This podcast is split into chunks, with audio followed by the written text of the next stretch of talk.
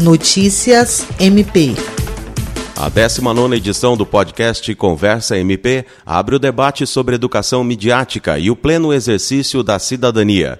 Nesta edição, a presidente do Instituto Palavra Aberta e a coordenadora do projeto Educa Mídia esclarece o tema e fala também sobre informação e desinformação.